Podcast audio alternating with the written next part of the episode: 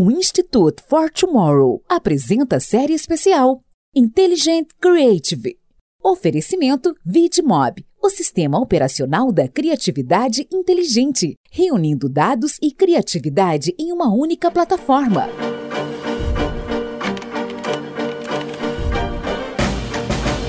Bem-vindos a mais um episódio do Tomorrowcast.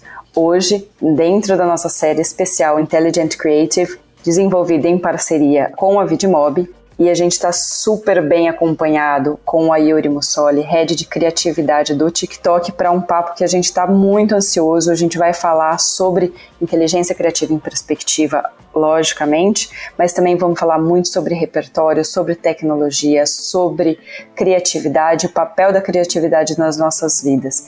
Eu sou Camila Tabaque. Eu sou João Batista. Eu sou Camilo Barros. Bem-vinda, Yuri. Oi, gente, é um prazer enorme estar aqui com vocês. Muito, muito, muito obrigada pelo convite. Já conheço alguns rostinhos aqui, mas é sempre bacana, é sempre gostoso estar entre colegas e amigos para bater um papo sobre criatividade de modo geral. Fico honrada com o convite de vocês. Super obrigada. Ai, muito bem-vinda, Yuri. Nosso prazer enorme estar com você. E aí, eu queria começar com uma questão que é: você fala muito que você é uma ativista criativa.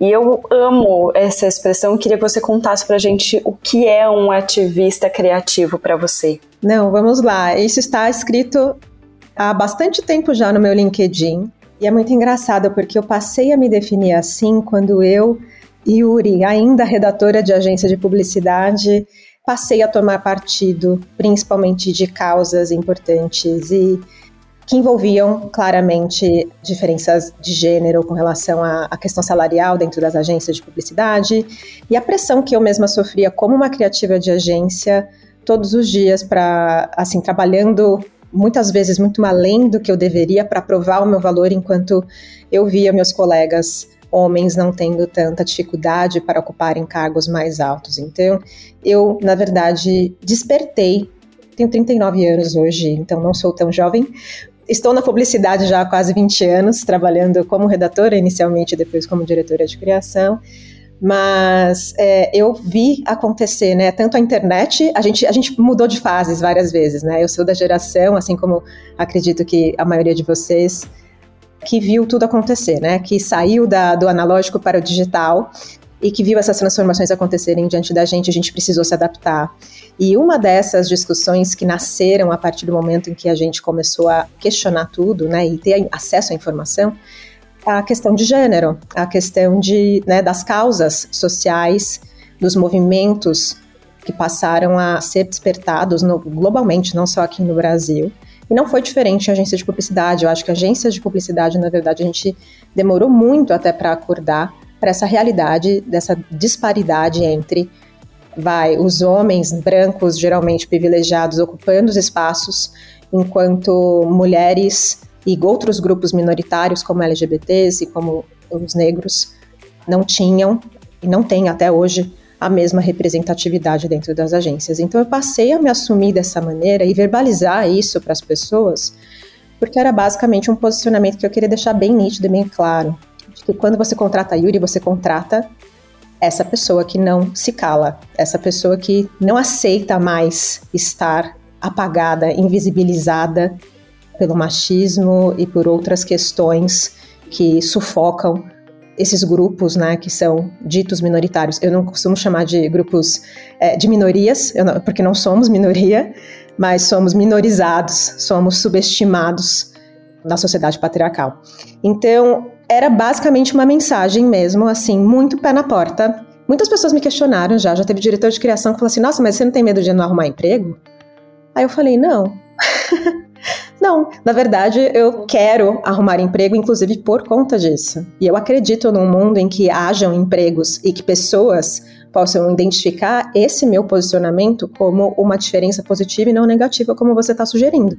Então, eu acredito num mundo em que as pessoas vão ser ativas. Então, é ativista no sentido de, cara, estou ativa, estou em movimento, não estou parada, não estou calada diante do que está acontecendo no nosso mercado.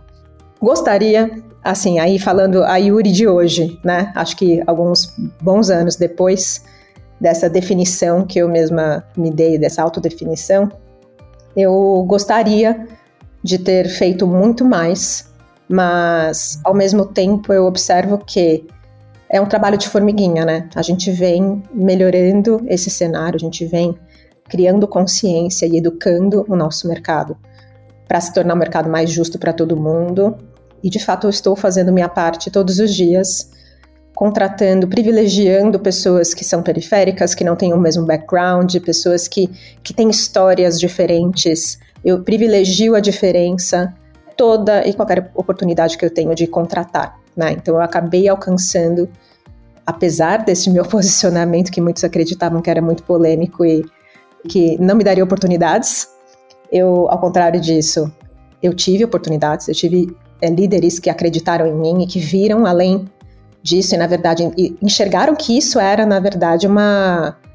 Vai, o futuro da nossa profissão, inclusive, que a gente precisava de pessoas assim que se posicionassem publicamente e mulheres na liderança. E eu, graças a muito esforço e a pessoas que me abriram portas também no caminho, eu acabei recebendo essa responsabilidade também de, de gerir pessoas, de ser uma líder. E a partir disso, eu comecei a exercitar o meu ativismo, tentando mudar as coisas dentro do meu quadrado. Obviamente, eu não consegui mudar o mercado inteiro. Eu não vou conseguir hoje mudar o TikTok ou transformar o TikTok em algo diferente do que ele é. Mas eu acredito que hoje eu estou numa estrutura que se parece mais comigo, falando de valores, falando de cultura, falando de senso de comunidade, de oportunidade, de diversidade. Falei muito, né? Falou, mas falou ótimo. Primeira pergunta já estourei, já estourei o tempo. Não temos tempo, isso é maravilhoso. que bom. Não temos tempo e a gente fica super reflexivo também enquanto você fala, porque você comentou que essa frase tá na, no teu LinkedIn, né? Então acho que se a gente colocar isso como de fato uma posição, né? Faz parte da pessoa, isso é o meu cargo, isso é a minha posição, é o papel que eu tenho que exercer é muito interessante olhar e acho que a gente deve assumir aí que todos nós somos ativistas criativos, então te escutando, obrigado por compartilhar essa visão. A gente aqui costuma de forma talvez menos impactante dizer que somos todos designers pelo papel que a gente tem de impactar o desenho desse mundo e desse futuro que a gente coloca, né? Mas eu queria dar um passo atrás na tua história para chegar nessa ativista criativa, assim, até porque eu tenho o prazer de dividir momentos incríveis com você na nossa jornada aí diária e tudo. Por acaso escutei uma história muito interessante você contando de onde você vem até chegar numa diretora criativa, né? E eu lembro que você comentava que você começou trabalhando em loja e você, como vendedora de loja, e você trouxe os seus skills de vendedora de loja para a, para a publicidade, né? E aí eu lembro de você comentar ali a tua trajetória, passando por recepcionista da agência, olhando aquele cenário todo ali, falando: peraí, eu também posso estar ali, posso impactar, eu posso mudar essa história aqui. Como é que sai essa Yuri que chega ali analisando tudo e buscando esse comportamento a ser uma pessoa que de fato mudou o universo criativo aonde estava? Vamos lá. É uma longa história, talvez eu leve muito tempo falando disso tudo, tá? Porque é uma história realmente assim. É, vai, não é, não é linear, né? Eu costumo dizer assim, quem me conhece hoje acha, nossa, que eu fui nascida e criada no quintal da publicidade, que nossa, né, meu Deus, ela trabalhou nas grandes agências. Gente, eu sou nascida e criada em São Miguel Paulista. Eu morei em São Miguel Paulista, periferia da periferia de São Paulo, assim, bem à margem, até os meus 26 anos. Não faz muito tempo, se for pensar, cerca de 10 anos eu saí da periferia. Estudei em colégio público a minha vida inteira. Fiz uma faculdade cá entre nós, barata, que foi o que eu consegui pagar enquanto eu trabalhava de recepcionista. E sim, eu comecei, eu despertei, na verdade, assim, para a vida profissional trabalhando em loja. Eu trabalhei na Renner como vendedora das lojas Renner e como caixa também. Eu comecei como caixa, na verdade, depois eu fui promovida para a área de vendas. E era uma questão muito assim de faro e de gosto para lidar com pessoas mesmo. Então, eu identifiquei muito cedo que eu gostava de gente, eu gostava de trabalhar com pessoas. Eu gostava de interagir com elas, eu gostava de observar o comportamento delas. E eu passei a ser muito reconhecida na loja, falando de bônus mesmo, de bonificação, porque eu fazia cartão Renner adoidado, assim, sabe aquela pessoa que fala assim, ah, já, já tem o cartão CIA? O João não sabe que o João está em Portugal agora, mas vocês sabem, vocês que já passaram pelos shoppings de São Paulo, que vocês já foram impactados por uma pessoinha que virou para você e falou: Você já tem o cartão da loja? Essa pessoa era eu. Porém, eu tinha estratégias para fazer isso, para fazer o cartão da loja. Eu ganhava um real por cartão. E esse um real fazia muita diferença no meu final de mês. E, gente, eu abordava as pessoas de outra maneira. Numa loja de autosserviço, fast fashion, em que as pessoas não eram abordadas por vendedores, como até hoje é assim, eu fazia o oposto. Eu voava por baixo do radar, eu não seguia as regras do autosserviço, na verdade. Eu observava as pessoas que precisavam de ajuda, não é que eu abordava todo mundo. Conquistava as pessoas que estavam precisando de ajuda, porque eu estava ali do lado dela, ficava assim meio que plantada do lado delas, arrumando alguma coisa, ficava assim disfarçando. Quando eu via a pessoa perdida, e eu me oferecia para ajudar. Eu falava, você precisa de alguma ajuda? E aí a pessoa falava, ah, eu tô procurando tal coisa, você consegue me ajudar? E eu ajudava. Basicamente, eu parava para prestar atenção na cena, no meu contexto. E aí, quando a gente traz isso para a publicidade, é tudo sobre isso. A gente está o tempo todo precisando observar o contexto. Não é sobre o que a gente acha, não é sobre o que a marca quer dizer, é sobre o que as pessoas estão falando para a gente. Observe as pessoas e você vai identificar pelo comportamento delas, a necessidade delas. E você, como marca, você, como agência, você vai ser muito mais aceito e, e capaz de entregar algo que as pessoas querem se você souber ler esses sinais, ou se você souber fazer as perguntas certas no timing certo. Então, quando eu faço essa associação de assim, se você para para pensar, eu já falei isso num palco, tipo, no passado recente agora, tipo, ah, é, o que conecta a Yuri vendedora das lojas Renner à Yuri head de criação do TikTok? É esse mesmo faro, é a mesma fagulha, é o mesmo gosto por prestar atenção nas pessoas, por observar as pessoas, por se encantar pelo comportamento humano, é basicamente um estudo sociológico você ficar o dia inteiro numa loja prestando atenção no comportamento das pessoas enquanto elas fazem compras. E ser publicitário, no final das contas, é também ser um vendedor em potencial. Eu costumo sempre dizer isso, né? A gente precisa desses skills de vendas, né, para conseguir engajar as pessoas a clicar no nosso botão ali hoje para comprar, né? Então, quando a gente fala de compras online, não é muito diferente disso e o ad correndo atrás, o retargeting, né, aquele ad que fica sendo impactando o tempo todo as pessoas, que enche o saco das pessoas, é claramente a pessoa na loja falando: "Ah, você quer fazer o cartão? Você quer fazer o cartão?" E as pessoas querem o quê? Correr dessa pessoa. Então assim, o analógico e o digital são o comportamento é o mesmo se você parar para prestar atenção. E ninguém gosta de ser interrompido, ninguém gosta de alguém que fique correndo atrás de você, puxando você pelo braço, falando: quer fazer o cartão da loja? Não, você precisa ser estratégico na maneira como você aborda as pessoas. E você não vai ser rejeitado, você não vai sofrer rejeição se essa pessoa entender que, opa, não, essa marca está me vendo, essa pessoa está me vendo, essa agência está considerando a minha opinião e o meu comportamento e ela está me dando espaço para criar relação. No final das contas, eu aprendi muito na Renner. Eu devo muito a tudo que eu aprendi na Renner. Eu tive uma oportunidade lá, inclusive, de crescer e eu acabei saindo porque eu tinha planos mais ambiciosos, que era terminar minha faculdade. Era muito difícil trabalhar em loja finais de semana e fazer uma faculdade ao mesmo tempo. Então eu escolhi sair com muita dor no coração, porque de fato foi o primeiro lugar onde eu me senti em casa e falei: hum, eu sou boa em algo e esse algo tem a ver com isso aqui. E eu achava que era sobre trabalhar em shopping. Mas não, é tudo sobre pessoas no final das contas, né? E aí eu fui parar em agência. Como eu entrei pela agência? Pela porta da frente mesmo. Eu fui recepcionista. Meu primeiro contato em agência de publicidade foi na porta. Eu ficava na porta da agência recepcionando as pessoas. E eu usava a mesmíssima estratégia. Como as pessoas chegam na agência? Como que os criativos se comportam, quem são as pessoas. E eu comecei a traçar padrões e querer me aproximar e entender melhor como é que funcionava o universo de agência. E eu fiz, ai, não sei se eu já contei isso para você, Camilo, inclusive, mas eu estudei letras. Porque, gente, era uma grande viagem da minha cabeça. Eu achei que eu seria, assim, professora. e de alguma maneira, olha só, estou aqui também, entendeu? Exercitando a didática, tá tudo, tá tudo aqui no tema. O papel educacional tá aí sempre, né, na gente. Exato, sei lá, eu gostava muito de língua portuguesa, eu escrevia, então eu escrevia poesias, eu era muito romântica, eu sou ainda. Não fui corrompida ainda, eu continuo sendo uma pessoa romântica, mas eu era uma adolescente, assim, muito nossa, muito romântica, muito viciada em literatura, sempre gostei muito de ler. É engraçado, porque a minha ambição, de fato, era trabalhar com algo que eu gostasse e que eu tivesse prazer. Então eu falei, puxa, o que, que eu posso fazer da minha vida que está conectado a alguma paixão minha tal?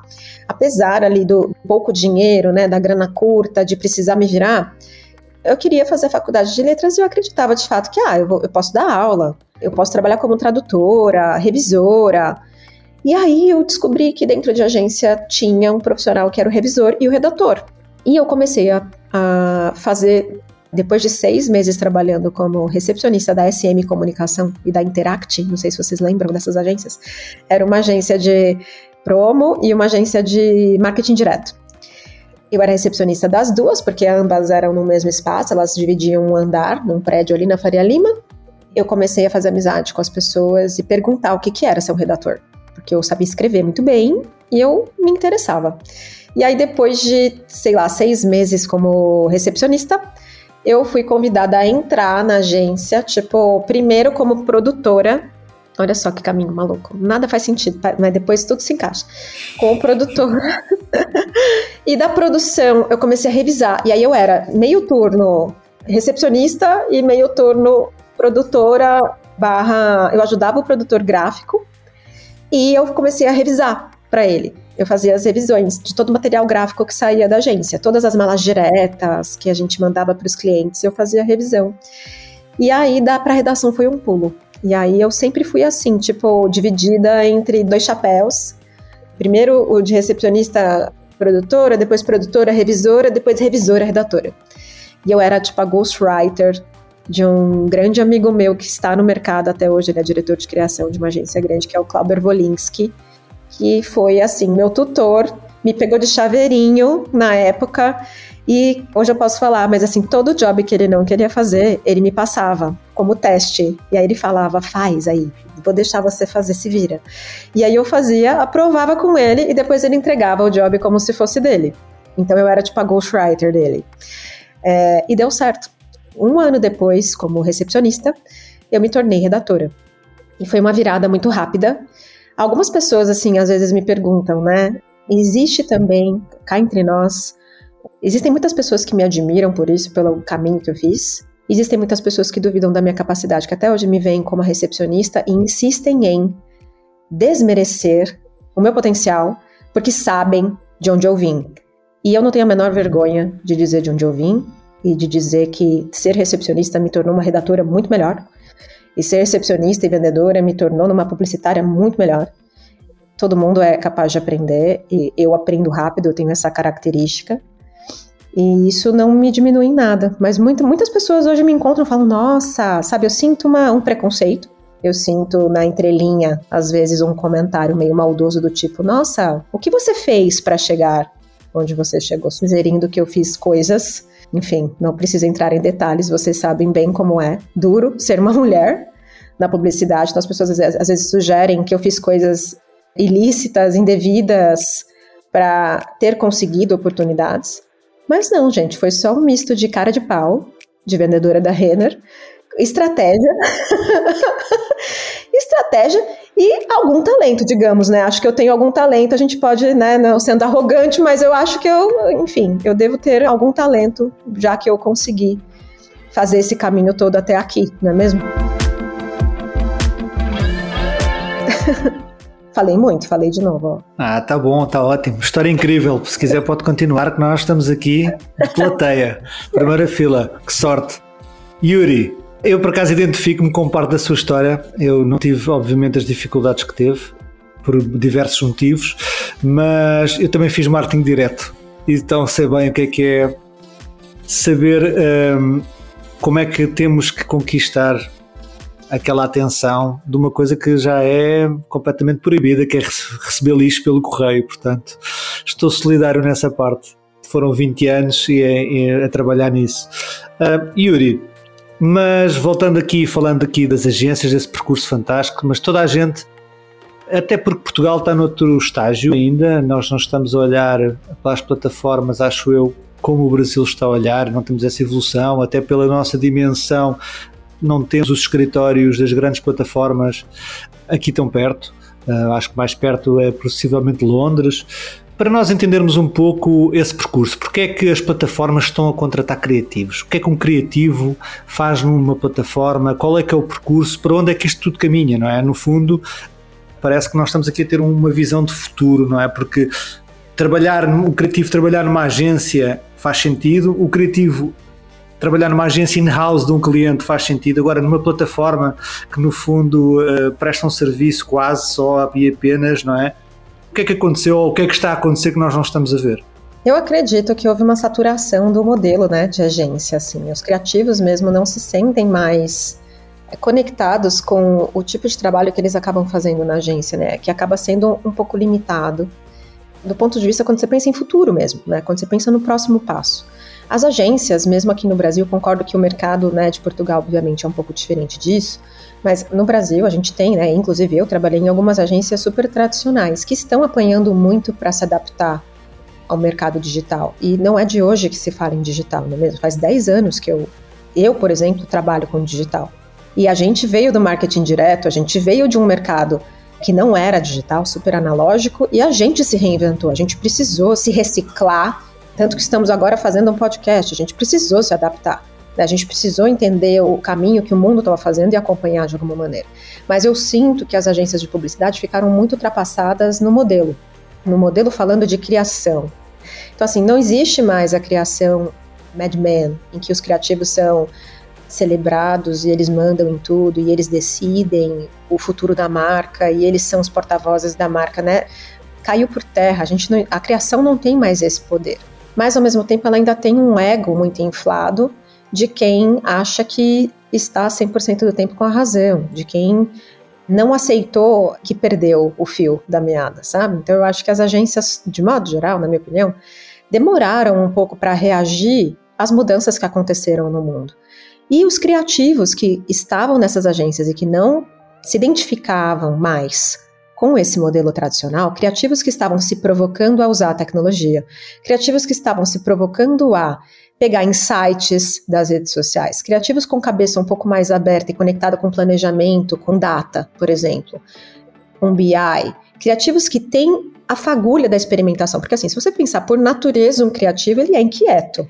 Ele é a pessoa que estava em busca da inovação, é a pessoa naturalmente curiosa, então me assusta muito ver criativo ultrapassado, criativo que ficou, sabe assim, no meio do caminho. Você fala, amigo, você achou que você aprendeu tudo o seu ofício e parou no tempo, e você acha que você vai criar dessa maneira filme para sempre. E é isso, ser um criativo. Ser criativo é buscar sempre o novo, é estar disposto a arriscar. E eu não acredito em criatividade sem risco. Então, assim, quando se tornou um ambiente insosso, mais do mesmo, rotineiro, sem desafio, em que eu era cobrada para fazer o tradicional e não acompanhar o que estava acontecendo no mundo, o que eu via que era o futuro, eu comecei a questionar o meu papel dentro da agência. Tipo assim, não, gente, se eu não posso questionar, se eu tenho simplesmente que fazer filme porque é assim que funciona, desculpa, então eu não sou esse tipo de criativa, então eu vou procurar um lugar que permita que eu explore outras coisas. Porque eu, como criativa, não consigo ficar parada. Eu preciso do desafio, eu preciso da novidade para me inspirar. Então, assim, eu preciso criar, né? E criação não parte do passado só, né? Assim, a gente, obviamente, tem o passado como uma grande base referencial. A gente, na verdade, inovação é, não é você criar algo do zero, é você melhorar o que já existe, né? Design é isso também, é você ficar reinventando a roda, é você tentar olhar o mundo por esse prisma, né? Com essa inocência e tentar ver de outro ângulo. Agora, se o criativo de agência vê do mesmo ângulo sempre e não existe espaço, e os aprovadores são os mesmos, né, os dinossauros da publicidade há tantos anos que não entendem essa nova linguagem, desculpa, então eu vou, como criativa, procurar a minha turma. Foi aí que eu pulei, por exemplo, para o Facebook primeiro e para o Instagram. E esse movimento passou a acontecer com vários criativos, colegas meus, que pularam não só para Big Techs, mas para startups. Pessoas que foram buscar essa fagulha, que foram encontrar em outros cenários, na verdade, nessa busca por, cara, onde eu posso ser criativo então da maneira como eu gostaria. Que cenário me permite isso, né? Que tipo de empresa vai me permitir isso? Eu tenho amigos hoje no Nubank, eu tenho amigos hoje na 99, eu tenho amigos no Uber, Eu tenho amigos em startups de educação, eu tenho amigos fazendo outras coisas, criativamente colaborando com essas startups, criando soluções junto com eles para problemas que eles têm, criando inclusive comunicação dentro de casa, fazendo a comunicação desses aplicativos, dessas startups, mas exercitando a criatividade de um outro prisma, de um outro ângulo. Eu acho que isso é um movimento natural de quem está em busca do futuro, do que é, sabe, essa reciclagem, se sentir importante e, voltando ali ao ativismo criativo, se sentir parte de algo que está acontecendo agora. Parte ativa, ativamente fazendo algo para melhorar o mundo, para ajudar o mundo a evoluir numa direção e não simplesmente fazendo o mesmo tipo de campanha para o mesmo tipo de cliente que não exige qualquer pensamento crítico, considerando desafios futuros ou o que está acontecendo no mundo agora. Falando de mim, eu acabei encontrando em plataformas sociais, então assim, o Facebook e o Instagram foi uma tentativa disso. Porém, eu costumo dizer que eu acabei chegando no Facebook e no Instagram, eu acho que no estágio errado da plataforma. Eu considero hoje a plataforma Facebook e Instagram já antiquada. Eles estão precisando já de, um, de passar por um novo momento também de renovação. Claramente eles estão em busca disso, mas eu acho que eles ficaram obsoletos, principalmente o Facebook. Né? O Instagram está tentando, mas principalmente o Facebook ficou obsoleto. E eu senti as plataformas também, assim, muito fechadas, muito ensimesmadas, muito é, cheias de regras e o criativo não tinha muito espaço nesse estágio em que eu cheguei dentro da plataforma. E por isso eu voltei para a agência que eu falei, bem, se é para lidar com alguns demônios, eu prefiro lidar com os que eu já conheço. eu preciso, eu, eu, eu, prefiro voltar então a trabalhar com, com a minha galera ali que eu já tô ligada como que é, entendeu? E ok, dentro de agência de alguma maneira você continua sendo criativo, né? Você cria campanhas, enfim. Eu senti um pouco de falta de ser criativa, porque no Facebook eu não consegui experimentar isso plenamente. Mas com o TikTok, que é outra coisa, outro bicho, estou tendo agora, faz seis meses que eu estou na plataforma. Obviamente é muito cedo para afirmar qualquer coisa, mas até então a experiência que eu tenho tido é uma experiência muito diferente de ser uma criativa dentro de uma plataforma social, porque o TikTok, por natureza, ele é desformatado. Ele convida as pessoas a criar conteúdo o tempo todo e é sobre a qualidade de, do conteúdo, não é sobre formato. Isso eu acho que é muito efervescente. A gente vê, me inspira muito ver o que é produzido e criado por pessoas comuns todos os dias na plataforma TikTok. O poder da comunidade, o poder do viral no TikTok, ele é muito real e ele é muito inspirador. E eu aprendo todos os dias em que eu circulo ali no meu For You da plataforma. Então acho que essa é a diferença, eu enxergo muito valor.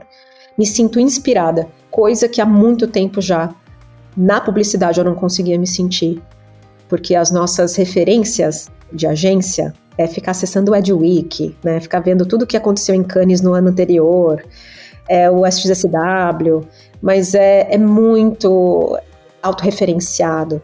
No TikTok você vê uma pessoa X comum do interior do Maranhão fazendo um negócio que você fala, meu Deus, o que essa pessoa está fazendo? Eu não, faço, eu não faço ideia de quem é, mas eu estou encantada por essa pessoa. E é essa beleza, sabe? De você ver a criatividade acontecendo muito além da publicidade. Ela acontecendo simplesmente porque a vida é repleta de, de gente criativa, de produções criativas, e você pode ser criativo no seu na sua casa, fazendo piada, fazendo brincadeira com seu cachorro, fazendo comida. Então vai ser muito bonito ver a criatividade sendo trabalhada por pessoas comuns e saindo das mãos, né, dos ai, dos criativos de agência, que são os, né, ai, o criativo, o único criativo possível. Não, todo mundo é criativo. É democrático. Yuri, você está falando sobre isso e para mim, com certeza, pré-TikTok, pós-TikTok, a gente tem uma, uma mudança muito significativa nesse papel dos produtores de conteúdo, né? A gente já tinha ali os influenciadores surgindo, mas a descentralização, a democratização, a diversidade que a gente conseguiu ter acesso com o TikTok, é o que você estava comentando, quando a gente dá o scroll ali no, no TikTok, você não sabe o que vai surgir, você não sabe de onde vem aquela pessoa, e isso te surpreende. E tem uma questão para mim também é muito interessante, que é a questão do colaborativo. O quanto as pessoas vão somando e criando em cima do que o outro gera e o quanto a, a plataforma consegue trazer essa provocação para a criatividade, né? O quanto a gente consegue trabalhar em cima do criativo do outro. E aí eu queria fazer uma, um pouco de uma provocação para você. É, e para onde que a gente tá indo, assim? O que, que você vê de movimento dentro da plataforma que as pessoas estão trazendo, né? Dessa questão de ser mais colaborativo, tem questão de música que vem da origem da própria plataforma, mas eu fico muito instigada, curiosa realmente para saber o que está vindo aí no, nas pessoas, o que, que elas estão criando, outras formas, quais são as provocações que estão surgindo desses criadores de conteúdo, né? Olha, os criadores de conteúdo que despontaram na nossa plataforma, eles não são meros influencers do Instagram, né? São pessoas geralmente como a Yuri ali do passado de São Miguel, que não teriam qualquer chance de fazer sucesso se você olhasse ali para o passado, sabe? A beleza do TikTok é você ver uma pessoa na humildade dela, onde ela está, na casa dela, de repente ela se tornar um fenômeno, tipo a Ruivinha de Marte, que deu uma declaração esses dias para algum jornal, não me lembro qual, mas dizendo que pela primeira vez em dois meses ela não passa fome.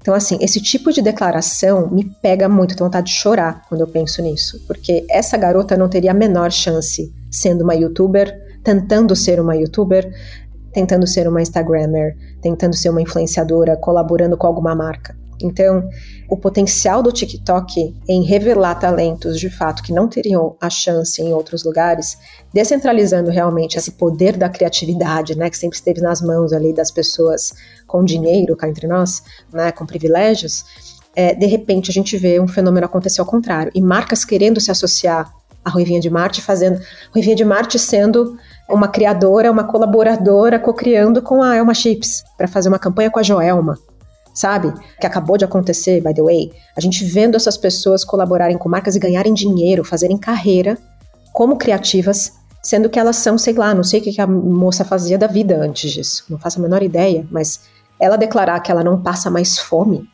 que a família dela agora está sendo apoiada diretamente pelo impacto do TikTok na vida dela, isso é muito transformador. Então, eu não sei te dizer, Camila, obviamente, assim, para onde isso vai dar, para onde estamos indo mas eu enxergo um lugar muito mais possível para que pessoas reais criem para o mundo real, assim, baseado nos problemas do mundo de fato que existem, né? E não na, no que o publicitário acha, e não aquela, sabe, aquele briefing falando de sustentabilidade quando a marca não quer de fato se comprometer com nada, ou falando de diversidade quando a marca de fato não está fazendo isso. Então a gente vê no TikTok acontecer um movimento que é muito mais verdadeiro, real, latente, na veia, orgânico. Apesar de ter formatos de mídia, a gente está falando de uma plataforma que tem por natureza um viés orgânico, de realidade, do que é a vida real para as pessoas e que revela talentos reais. E isso, para mim, é a coisa mais bonita de se ver. Assim, não sei de que maneira vai a gente vai enxergar a criatividade no, no, futuro dentro do TikTok, inclusive. No momento, vai a minha área, que é o Creative Lab, que é um, uma espécie de consultoria dentro do TikTok, a gente tem essa premissa de, cara, como triangular então esses interesses, né? Como fazer essa cola acontecer? A mensagem que a marca tem, o objetivo que a marca tem, os desafios de marca de negócio versus a ruivinha de Marte. Como é que eu junto isso tudo numa sopa que faça sentido para as pessoas? Como é que eu crio uma campanha que faça sentido, colando essa, esses personagens da vida real com essas marcas que têm, by the way, ali um desafio de negócio. E eu acho que a gente tem conseguido fazer isso, é, respeitando a voz do criador. E essa é uma diferença aí quando você fala ali de, né, do que a gente não é de hoje que a gente fala, fala de marketing de influência, do poder da colaboração, dos creators. Para mim é muito verdade, para mim está longe de acabar, mas está se transformando em algo cada vez mais de fato necessário e pessoal. Não há mais espaço, na minha opinião, para o influencer que pega o celularzinho e fica aqui, ó, sabe? E fica posando ao lado do produto. O que a comunidade quer, o que as pessoas querem é vida real. É ver o produto num contexto de verdade. É ver de fato a pessoa usando um produto e atestando ele no TikTok e comprar esse produto de fato porque ele funciona, não porque essa pessoa fez uma publi. Então, by the way, as publis no TikTok não tem cara de publi. Porque o pedido que a gente faz e o convite que a gente faz para as marcas é: pelo amor de Deus, não faça a publi que você sempre fez. Não é uma propaganda. Dê o seu produto para esse creator, deixa ele usar do jeito dele e deixa ele falar o que ele quiser sobre o seu produto. Então, reviews, pessoas às vezes assim fervorosamente defendendo uma marca, não sendo pagas para isso, isso acontece no TikTok. É o que faz a comunidade querer comprar um produto.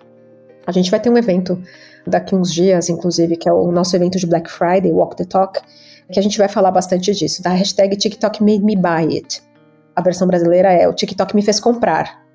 Que é, cara, o fenômeno de pessoas usando um produto falando sobre esse produto e de repente é, uma onda de vendas acontecer, a, a, tipo assim, acabar o estoque daquele produto na loja online porque houve um boom de pessoas que procurando aquele produto porque se interessaram, porque viram no TikTok.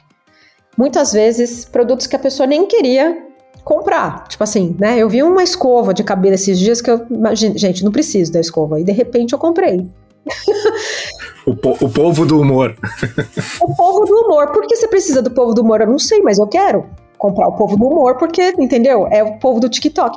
É isso, sabe? O vestido de morango, o feta cheese, a receita do macarrão de uma panela só com o queijo feta no meio. E, gente, e acabar o queijo feta no mundo. E a Murray's Cheese lá dos Estados Unidos, de repente, dá um depoimento falando: gente, calma, acabou meu queijo. de, de, repente, sabe assim, o, o, o queijo feta que nunca foi assim, né? Nossa, uma mussarela, digamos de repente o queijo feta, sabe? Por quê? Porque as pessoas viram aquilo no TikTok, aquilo suou real, porque de fato era real. Não era uma propaganda, era simplesmente uma receita e todo mundo quis fazer. E esses virais acontecem, eles simplesmente acontecem. Então, a nossa recomendação para as marcas é: colaborem com os criadores, deixem os criadores falarem do jeito deles, deixem eles darem o depoimento deles sobre a sua marca faça isso parecer de fato verdadeiro. Se você ensaiar, se, se a sua agência, agências, não escrevam o roteiro, escrevam um guide. É que nem a, a, nossa conversa aqui, né? Você me dá um guide, mais ou menos, dos assuntos pelos quais a gente vai passar. Mas deixa a pessoa falar na voz dela, porque senão a gente vai transformar o TikTok em tudo aquilo que a gente não gosta.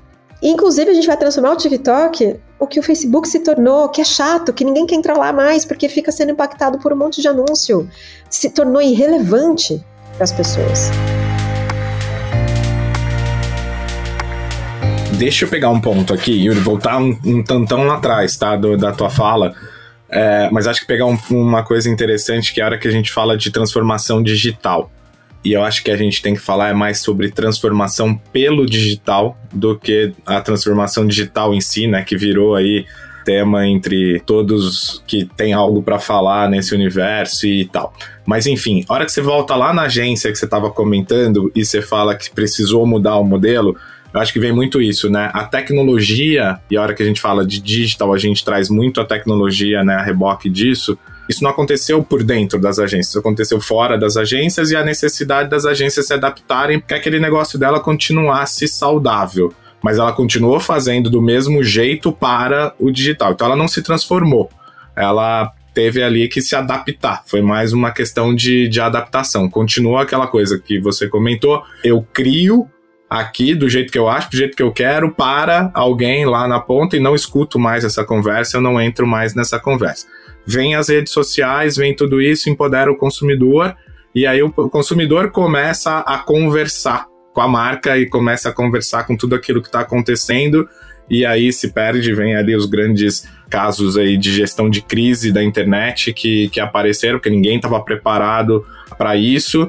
Vem uma galera aí, que são esses influencers, né, que a Camila trouxe, que se destacam muito mais por quantidade do que por qualidade, né? Eles são números, eles não são qualidade. E aí eu entro muito para discutir as métricas que avaliam o quanto eles valem, porque é número, né? Ninguém, ninguém sabe se ele tem fit ou não com alguma coisa. Se ele tem milhões de seguidores, está valendo, né? E aí marcas entrando muito nisso.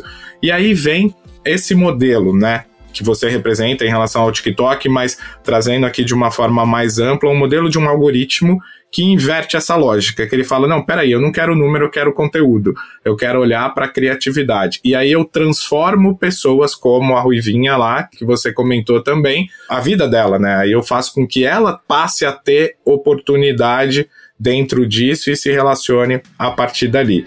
E aí, aquele publicitário lá do começo que a gente estava falando, ele vai e quer fazer todas as campanhas do mundo com a Ruivinha entendendo que a Ruvinha vai funcionar para ele, né? O que não é, ou seja, a gente falou de tecnologia impactando a mudança do negócio há anos atrás e a gente até hoje está correndo atrás do que está vindo pela transformação da tecnologia, né? Os negócios estão mudando, mas a gente está correndo ainda como consequência disso.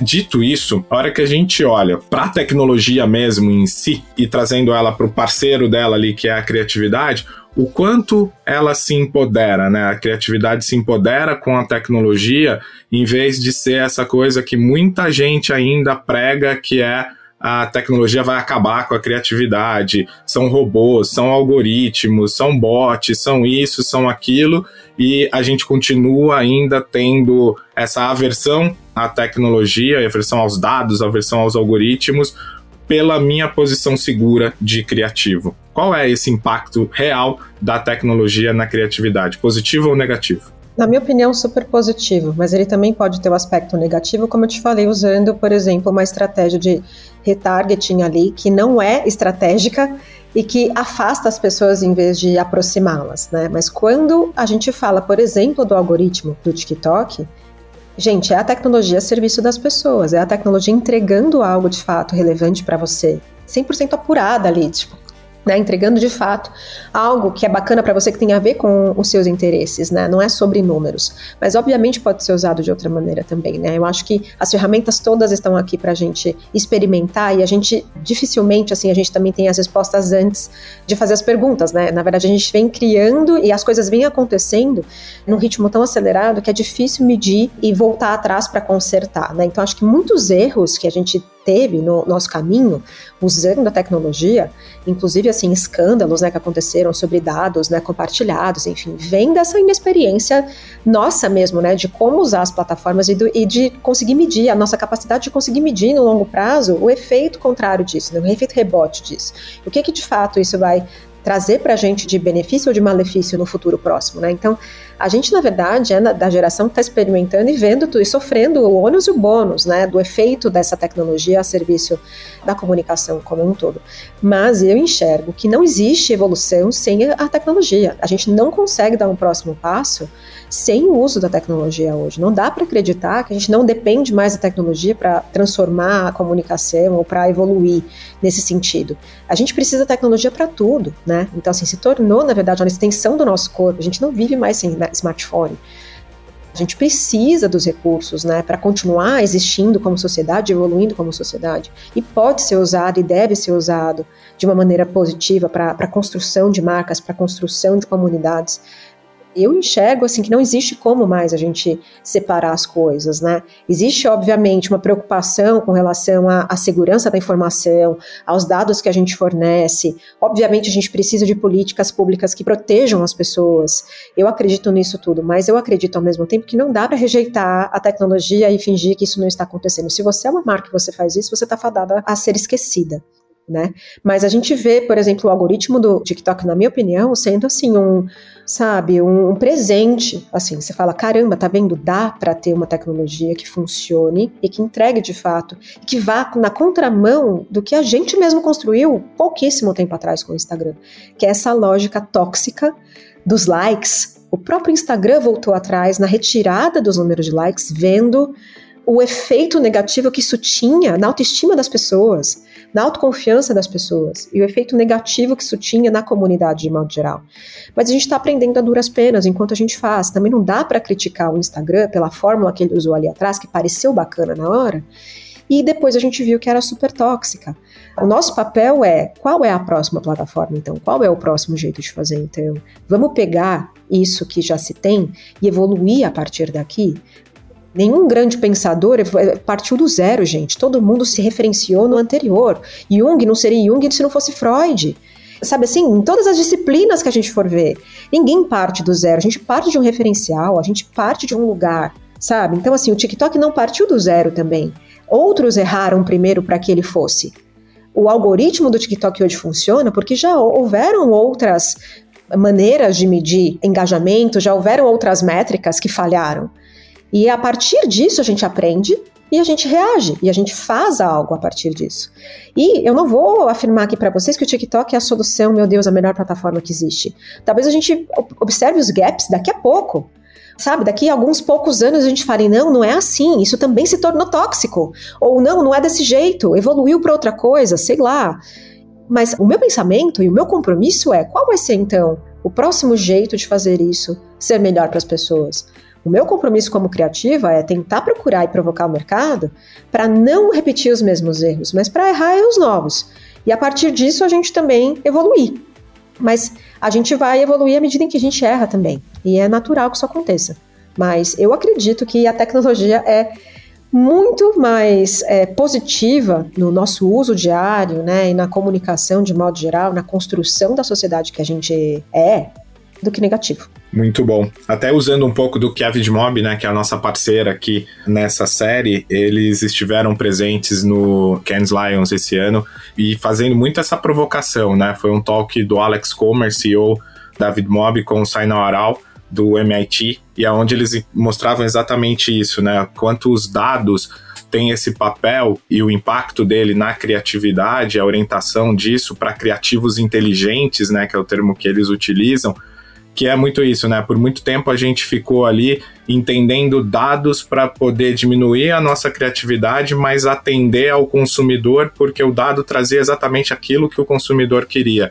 E agora tem uma lógica da inversão disso, né? Como é que a gente pode entender emoções? Como é que a gente pode entender o impacto dessa criatividade na vida das pessoas e como é que eu me adapto a isso? É quase que um superpoder, né? Quase que, ó, isso aqui tá me trazendo os poderes para poder de fato impactar naquela pessoa de uma forma emocional. E agora eu acho que talvez o, o TikTok não veio dessa geração do problema, né?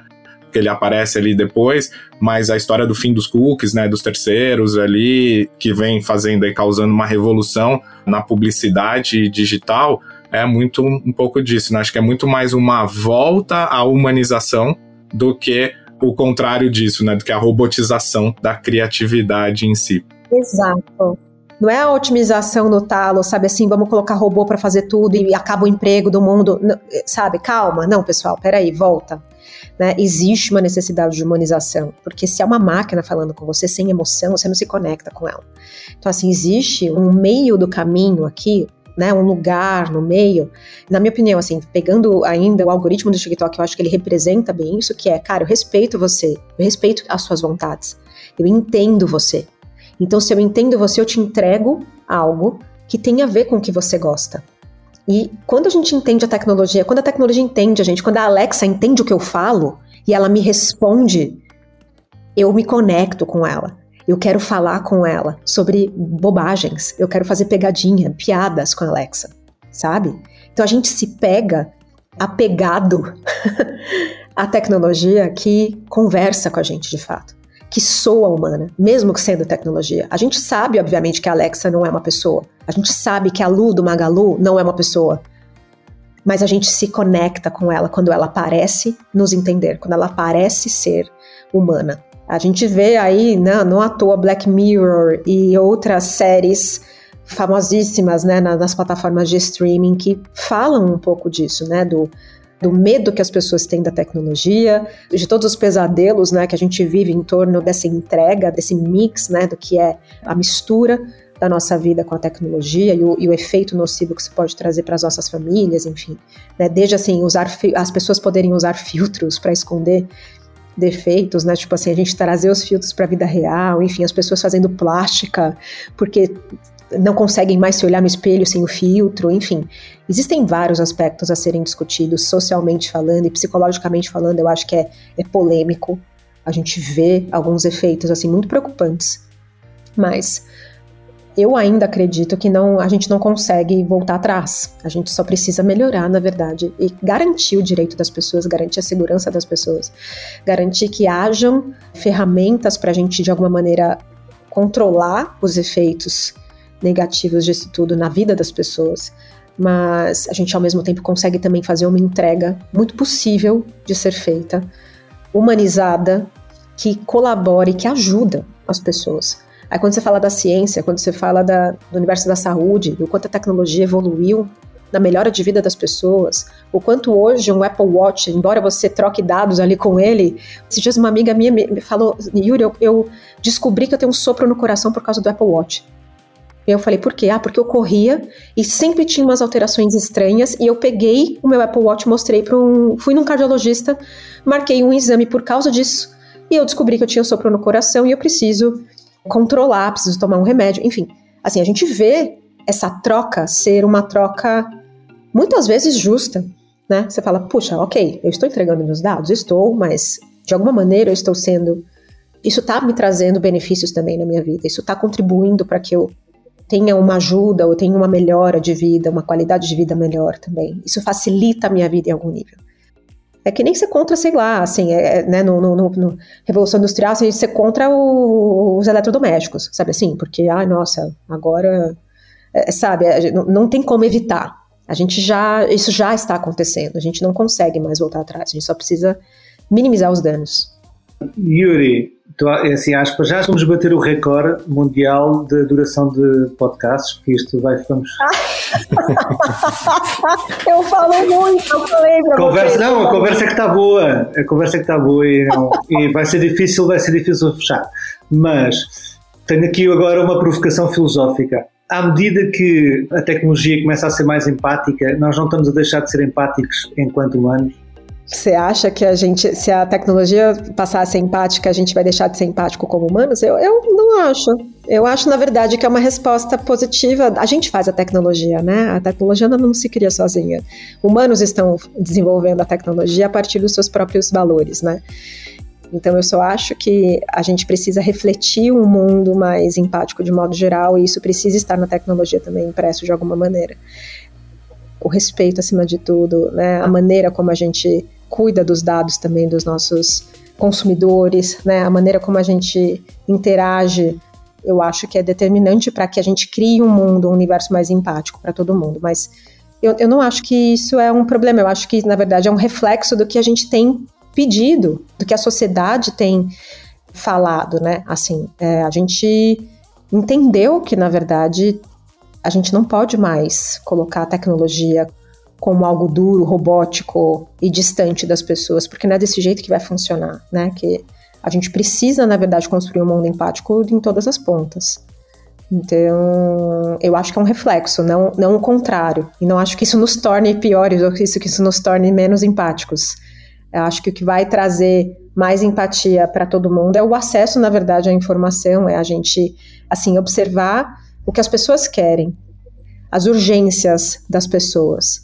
O algoritmo do TikTok, por exemplo, é uma resposta às urgências das pessoas. Ninguém aguenta mais ser impactado por blogueiras perfeitas, por um mundo irreal. O TikTok nasce muito dessa resposta, de que as pessoas estão saturadas da vida fake. As pessoas precisam de realidade. O TikTok nasce e outras ferramentas nascem a partir disso. Ferramentas que soam mais empáticas e respeitosas com os que as pessoas são. Então eu acho que é o oposto.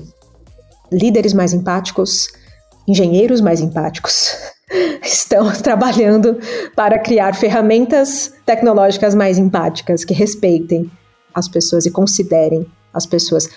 Se você vê a, a, de onde partiu o Facebook, por exemplo, na criação, no CERN ali, foi de uma coisa super feia. O Mark Zuckerberg, na verdade, estava fazendo uma competição sobre quem era a menina mais bonita da faculdade. Nasceu de uma intenção que não era a conexão, que não era conectar pessoas e comunidades. Então, eu acho que hoje a diferença é a gente criou um pouco mais de consciência a partir das discussões que estão acontecendo no mundo. E você está falando isso na verdade, foi bom porque a pergunta do João acho que acrescentou uma camada no que, no que eu queria trazer aqui, porque você falando sobre tecnologia e essa troca nossa com a tecnologia, essa questão do compartilhamento. A gente assistiu uma palestra uma vez no, no Situ que era muito interessante, que era, o pessoal estava falando sobre a Roomba, né, e como eles fizeram que esse nosso espanadorzinho, aspirador automático de casa tivesse uma cara que o objetivo deles era exatamente que as pessoas não fossem empáticas. Exatamente que as pessoas entendessem que aquilo era um robô. Uhum. E que a primeira coisa que as pessoas faziam quando compravam era dar um nome. Eles falavam: não, não é esse o objetivo, não deem nomes, por favor. Eu fiz isso. E eu também fiz. E botou roupinha ainda, né? É, não, meu não tem roupinha. Bota roupinha, é isso. Coloca uma roupinha de crochê, sabe? Olha o negócio. Esse é um negócio. Desculpa, Camila, volta, volta.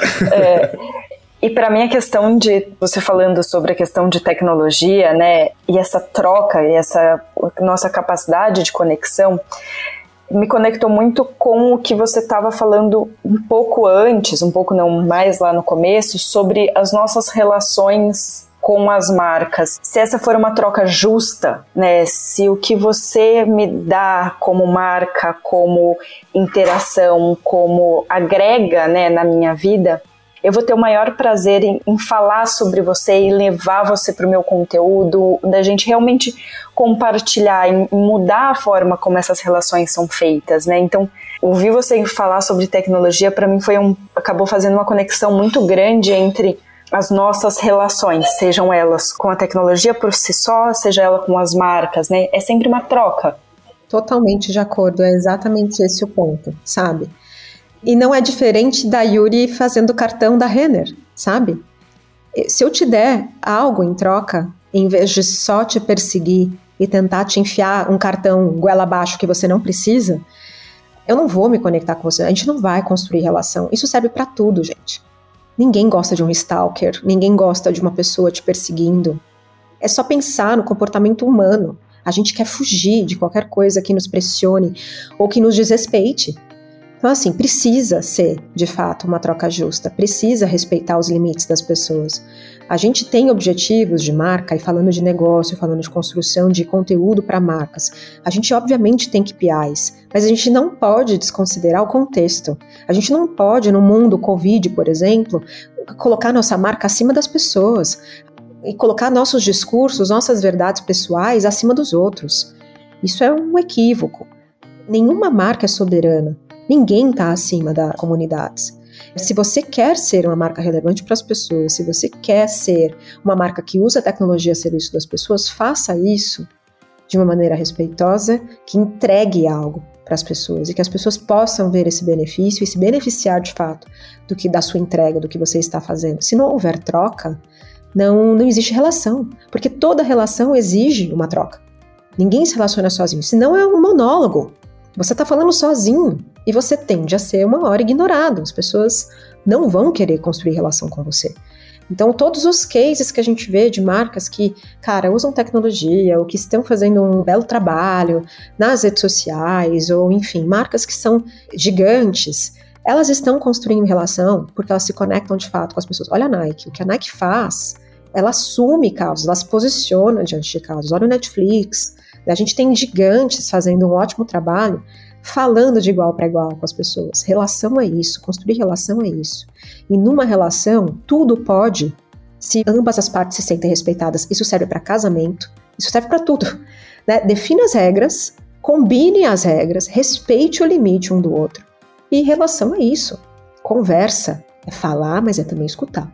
Principalmente escutar. Uou! Bom, acho que a gente podia ficar aqui horas, assim. Acho que a gente cumpre aqui o nosso papel uh, do Tomorrowcast, papel do Instituto, que a gente tem aqui o nosso desafio de desenhar futuros ali, de buscar com que esse futuro seja mais diverso, mais ético, mais humano e tudo que a gente se propõe no dia a dia. E falas poderosas como essas da Yuri, que hoje comprovam que estamos no caminho certo de acreditar que isso é possível. Yuri, nosso super agradecimento de você ter aceito o nosso convite, estar aqui com a gente. Eu acho que é um presente para os nossos ouvintes aqui poder ter esses momentos que, que a gente vai eternizar aqui nas plataformas de áudio a partir de agora contigo. Muito obrigado pela tua presença aqui no Tomorrowcast e seja sempre muito bem-vinda aqui. Acho que é gente como você é o que a gente precisa nessa construção, naquilo que a gente busca, nesse propósito que a gente tem de transformar. Se a gente não conseguir transformar o mundo, que a gente consiga transformar pelo menos o nosso entorno, o nosso mercado, e acho que esse papel vem sendo feito por você. Obrigado. Não, super obrigado. Eu que agradeço Camilo, Camila, João. Foi um prazer enorme. Pacete também, que não está aqui, mas colaborou super. Muito obrigada pela oportunidade. Eu acredito em tudo isso que você falou. É, eu acho que a gente é parte do todo, né? Então eu estou tentando também fazer. E eu costumo dizer, se a gente consegue, consegue na, na, na, nossa vida impactar uma pessoa que seja, se a gente consegue ajudar uma pessoa que seja, já valeu a pena ter, ter vivido, né? Então vamos tentar fazer a nossa parte com o objetivo maior de transformar o mundo num lugar mais possível para todo mundo, né? Mais, mais empático para todo mundo. Mas é isso. Muito obrigada, gente. Foi um prazer. Bom, pessoal, esse foi o quarto episódio da série especial Intelligent Creative, desenvolvida em parceria com a VidMob. Continue nos acompanhando nos principais agregadores de áudio e nas redes sociais do Institute for Tomorrow. E você pode acessar os episódios anteriores também nas suas plataformas preferidas e vem outros aí pela frente. Nos vemos em breve. Obrigado.